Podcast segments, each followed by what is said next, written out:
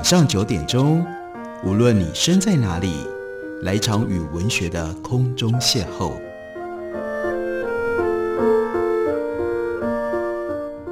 杨照谈书，邀您一同遨游文学世界，认识古今中外的经典之作。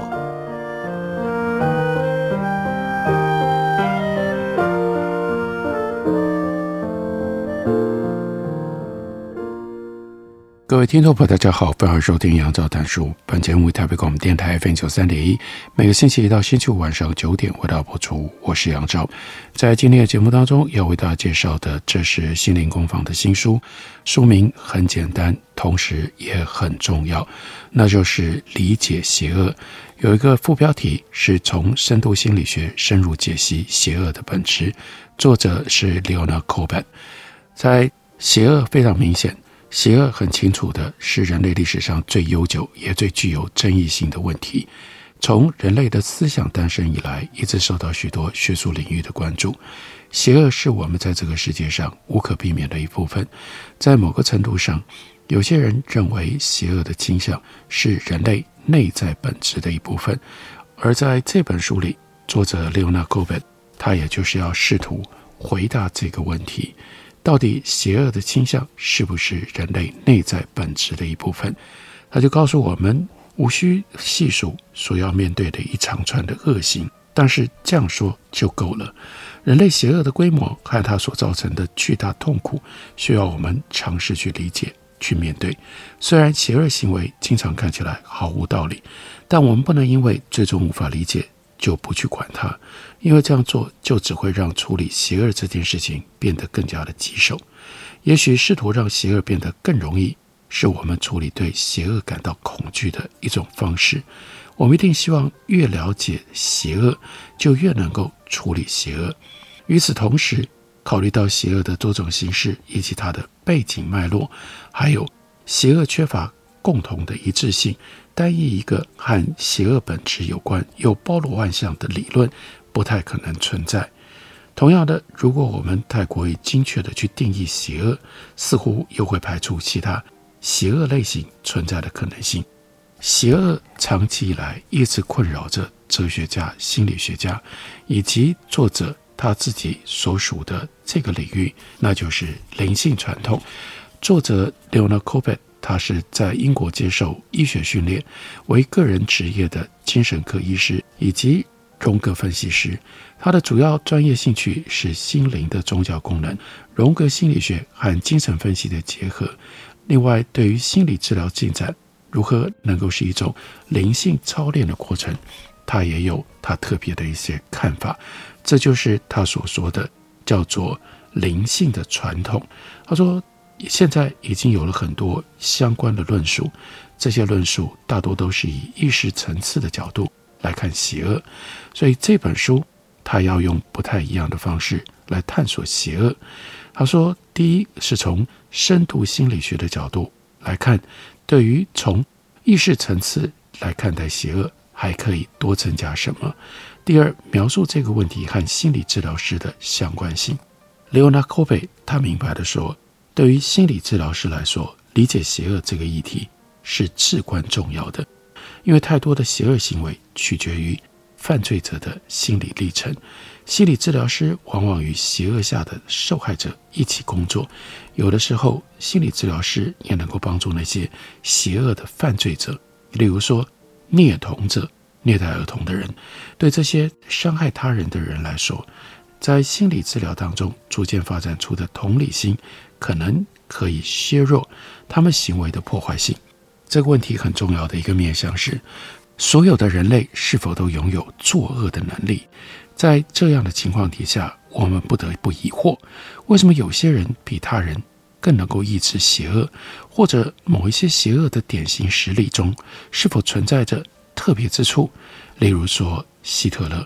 他说：“我的假设是，我们所描述的道德邪恶，至少有一些。”是由无意识因素、荣格理论意义上的情节和品格问题，像是不受约束的自恋等所驱动的。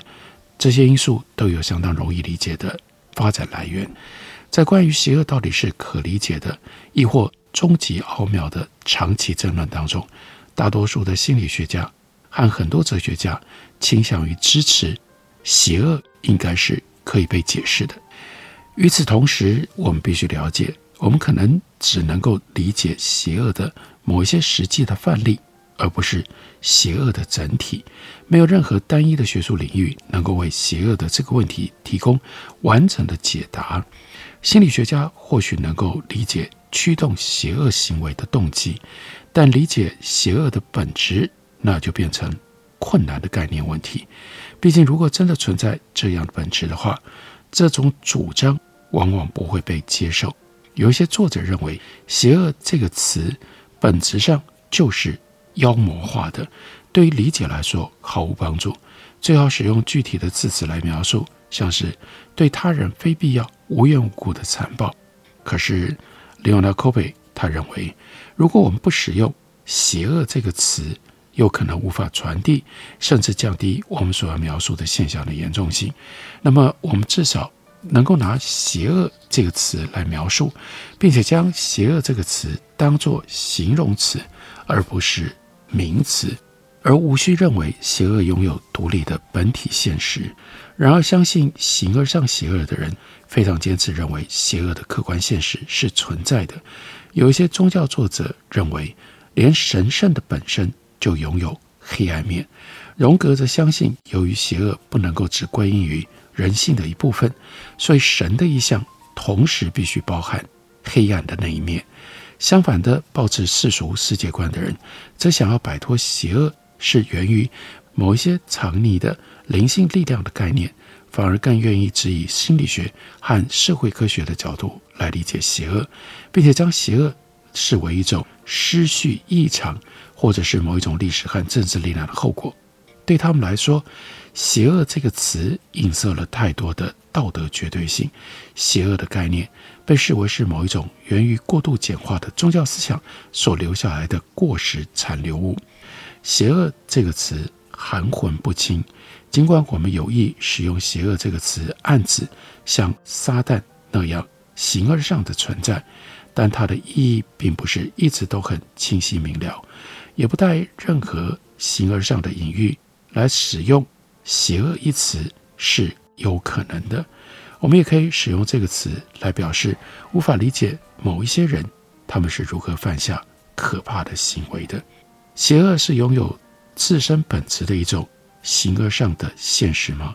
还是邪恶能够完全以人类心理学和社会因素来解释呢？倘若邪恶是具有超自然的起源，那么归根究底，人类就不可能完全理解邪恶。而我们也需要超自然的帮助，才能够去处理邪恶。相较之下，如果邪恶纯粹是社会或者是个人病理的问题，那我们根本就不需要“邪恶”这个词汇了。持有世俗世界观的思想家们，尤其想要摆脱魔鬼还有某些邪恶是由隐藏的灵性力量所造成的概念，在这些作家当中，有许多人认为我们不应该使用“邪恶”这个词。因为这个词带着神秘的含义，减少了人类本身应该要负起的责任。神学和我们理解邪恶所带来的问题，究竟是不是有关系呢？邪恶到底是纯粹的人类道德问题吗？有人相信，邪恶并非是神学、哲学或者是科学的主要主题，而是一个必须要在政治领域当中解决的问题。有人认为，我们之所以用神话的方式来解释邪恶，例如恶魔等，那是因为我们很难理解邪恶。但如果将邪恶归因于魔鬼，就能够将邪恶外在化，显现在我们的面前。而且呢，也认识到将邪恶视为人类所特有的，或要承担让邪恶看起来很正常的风险，仿佛能够因此为邪恶辩护，并且接纳邪恶的存在。在这里，Leonard Cope 他引用司法精神科医师 Knorr 他的想法，他的主张认为，我们不能以科学方法来定义邪恶，因为邪恶是一种虚幻的道德意识，并不存在于自然界当中。另外，有学者则主张，心理学家、法官跟记者应该避免使用“邪恶”这个词，因为这个词汇无可避免就有罪恶、违背上帝、赎罪、救赎、原罪等历史层面的隐义。这些形而上的含义根植于一种特定的世界观当中，和法律、心理学等领域毫无关联。有学者认为，因为“邪恶”这个词源于一种宗教的态度，因此邪恶的问题超出科学范围。他也相信我们无法将“邪恶”这个词规划。换言之，我们无法在世俗的情况底下去使用宗教术语。当我们不在宗教意义上使用这个词汇的时候，我们指的是严重的不道德行为，或者指控一个人令人发指、令人反感。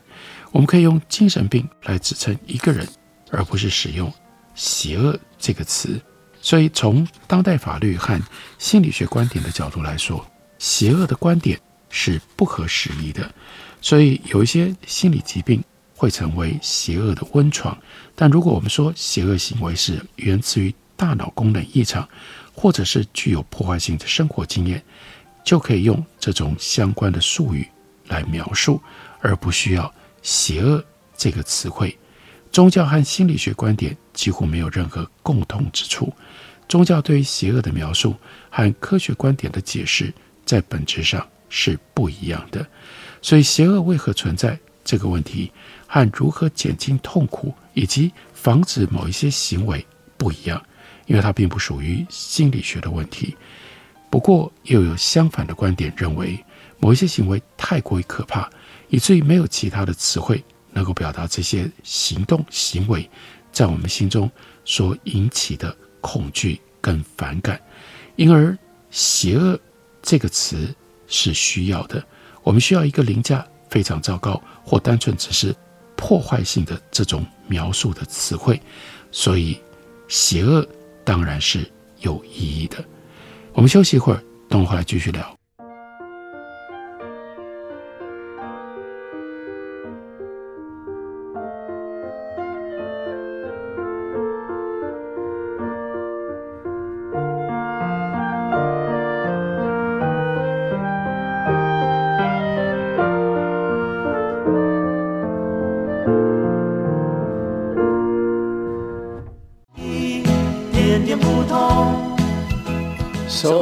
台北广播电台 FM 九三点一，让您跟烦恼说拜拜。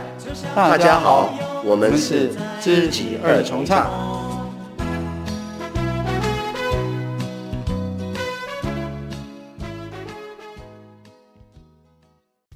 心情放好轻松，有音乐陪伴咱每一天。用心关怀身边的人，伫咧九三点一咧台北广播电台。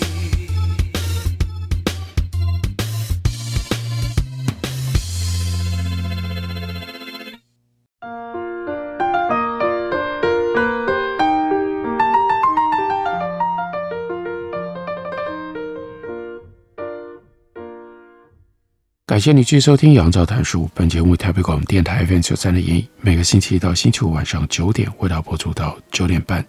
今天为大家介绍的这本书是心灵工坊的新书，书名很简单：理解邪恶。我们到底对于恶、对于邪恶有多少的认识跟理解呢？这本书的作者 Diana Corbett，他是一位精神科医师以及荣格心理学家，所以在书里面很关键、重要的。一部分就是如何从精神分析的角度来看待邪恶。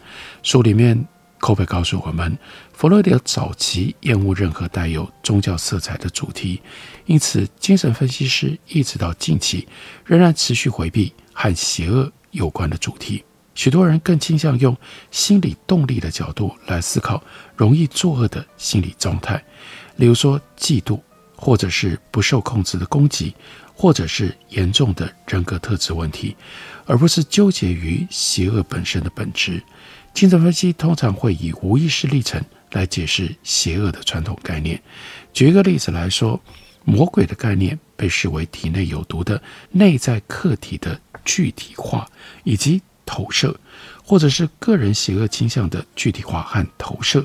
另外一个基本的洞见是，我们对魔鬼的恐惧，其实是源于对那些被自己压抑投射的邪恶能力所感觉到的恐惧。有的时候，邪恶看起来明显是意识的选择，实际上却是由无意识的因素所驱动的。然而，对任何以精神动力观点来描述邪恶的方法，一般会有的担忧是：如果从心理的角度来理解邪恶，那是在暗示这种行为并非真正的本质性的邪恶，而是由个体无法控制的无意识因素所驱动的。这种担忧跟恐惧，对于列欧纳·科佩来说是不必要的、不切实际的。他认为，我们可以在评判一个行为邪恶的同时，也尝试去理解这种行为的根源，理解恶行跟宽恕这种恶行，或者是减轻它的严重性是不一样的。心理学看待邪恶的方法，并没有绕过邪恶的道德维度，而心理学和宗教学看待邪恶的方式，可能会在某些重要的部分不一样。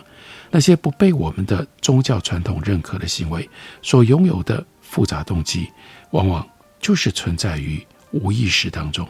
例如，一个因为发展失败而饱受内在空虚痛苦的人，他可能会在寻求慰藉的过程当中，不断和不同的人发生性关系。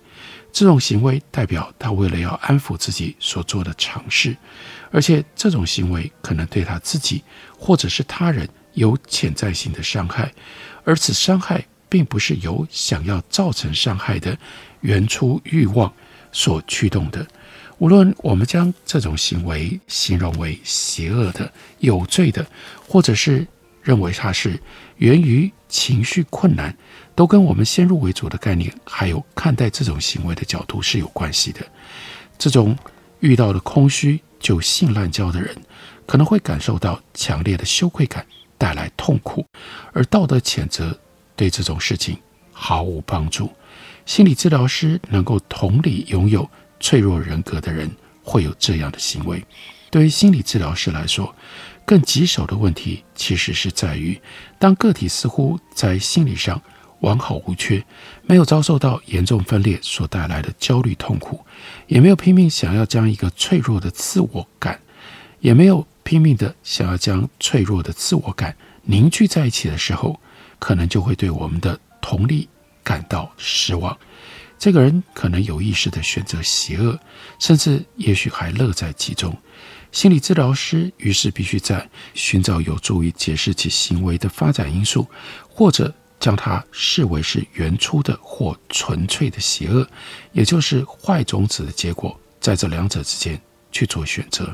我们可以从那些自婴儿时期就表现出精神病态的儿童案例，或者是犯下谋杀罪行的孩童案例当中，推断这种人格的存在。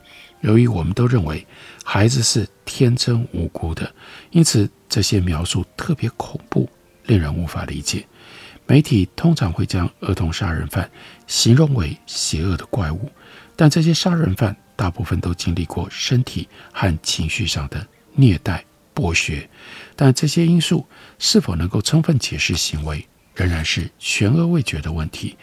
不过，心理学家对这种解释感到满意，因为他们并不认为这样做是因为邪恶，这是叫做充分的解释。支持邪恶的坏种子理论，也就是邪恶是先天的而不是后天的支持者，他们指出，即使是在看起来普通平凡的家庭当中长大，本性邪恶的孩子依旧是会作恶。然而，即使是一个表面看起来平凡的家庭，也不容易看到微妙而且具有破坏性的童年失调或者是微创伤，因为这些经验可能是累积而来的。而且，孩子出生前的环境影响也有可能很重要。除了明显的虐待和忽视之外，诸如无可避免的父母缺席、父母忧郁，或者是生病，或是出于善意的误导、错误的照顾方式等等因素，都有可能在表面平凡的家庭当中，导致孩子的内在孕育出邪恶的种子，甚至对于创伤的反应也可能代代相传。精神分析作者认为，婴儿时期失败的环境让人感觉到创伤，并导致自我结构不健康的发展。但问题在于，邪恶行为的出现是不是一定和发展的先决条件有关呢？很明显的，儿童时期忽略、抛弃、虐待或者是剥削的经验，会逐渐累积成一个有着可怕潜能的人格。从这种发展的观点来看，邪恶是人类内在的一种涌现现象 （emergent phenomenon），可能有着非常悲惨的一面。另外一种观点则认为，这样的人他就是注定是邪恶的，好像这是个人命运的一部分。在对邪恶行为提出某一些当代深度心理学的解释之前，Leonard Cope 他特别先指出，深度心理学家其实质疑社会学家的看法，也就是邪恶在很大程度上可以依据情境和社会因素来予以解释。心理动力学理论家他们坚持，那些有系统折磨、强暴和杀害无辜民众的人。尤其是那些从中间获得快乐跟满足的人，他们的心智当中一定发生了某一些病态的事情。这类行为似乎不能单纯以群体的影响来予以解释。即使我们将恐怖事件的发生归因于宗教和政治的信念，但随之而来仍然有一系列一连串的问题。例如说，为什么极端暴力在极端意识形态的信徒当中如此的普遍，例如说，或者为什么这种人他们会受到暴力、jihad、圣战等意识形态所吸引？即使犯罪者的外在世界纵容并且强化了这样的行为，什么样的行为呢？一种暴力惩罚的上帝形象，对于受害者完全缺乏同理心，以及认为自己拥有对他人的生杀大权。弗洛伊德他是以性跟攻击驱力。来解释邪恶，他认为攻击性和自我保护的本能有关。有的时候，弗洛伊德受到指责，认为他妖魔化了本我驱力的叫做 seething cauldron 沸腾大锅，好像在那当中存在着与生俱来、必须要受到驯服的邪恶邪恶性。弗洛伊德认为，基于人类的本能、原始冲动，包括那些自私。残忍等等，我们无法完全根除邪恶。我们的文明仅仅是这些冲动之上一层薄薄的外衣。弗洛伊德说，人类的邪恶只是因为其他人否认它的存在，攻击成为他所提出的死亡本能的衍生。这种本能想要抗拒依恋，并且将生命缩减到一种惰性或者是非存在的状态。弗洛伊德也指出了一种先天对他者的敌意，这个理论将攻击视为寻求释放内心性心理的一种力量，因此攻击不只是挫折或者是剥夺的结果。事实上，除非我们能够抑制残忍的行为，否则它就是会自发地展现出来，并显现出人类是野蛮的野兽，爱惜自己同类的想法，对他们来说，其实。是很陌生的。弗洛伊德的想法有助于这个领域从邪恶的形上学概念转向心理学的解释，例如说虐待狂等等。然而，试图将邪恶化约为攻击，这太简单、太简化了。攻击可以具有破坏性，也可以是有建设性的。许多形式的邪恶并非受到攻击所引发，而是由例如贪婪。或者是利益等其他的这些因素所驱动的。在这里，Leonard Cope 他引用了 Fairbairn，他描述了童年时期的仇恨行为发展根源会在当个体感受不到自己是因为自身的本性而被爱，或者他对母亲的爱遭到拒绝的时候出现的。他甚至可能觉得自己的爱是具有伤害性的，最终他会认定。所有爱的关系对自己和他人都是危险的，爱具有破坏性，因此这样的一个人，他会变得既不能去爱，也不能被爱。为了组织自己的人格，他将变成充满仇恨的人。这样一切就变得令人满意了。于是他也就跟魔鬼订定了契约，就如同 John Milton 在《Paradise Lost》他所写的描绘的撒旦。撒旦说：“邪恶啊，愿你成为我的善。”所以被仇恨和随之而来的忧郁摧毁的感受，比被爱摧毁来得更好。这就是这种人一生的宿命。所以在这本书里，Leonard Cope 他透过心理学、社会科学，再延展到精神分析，来为我们探索，为我们解答到底什么是邪恶？邪恶是人与生俱来的某一种本性本能吗？感谢您的收听，我们明天同一时间再会。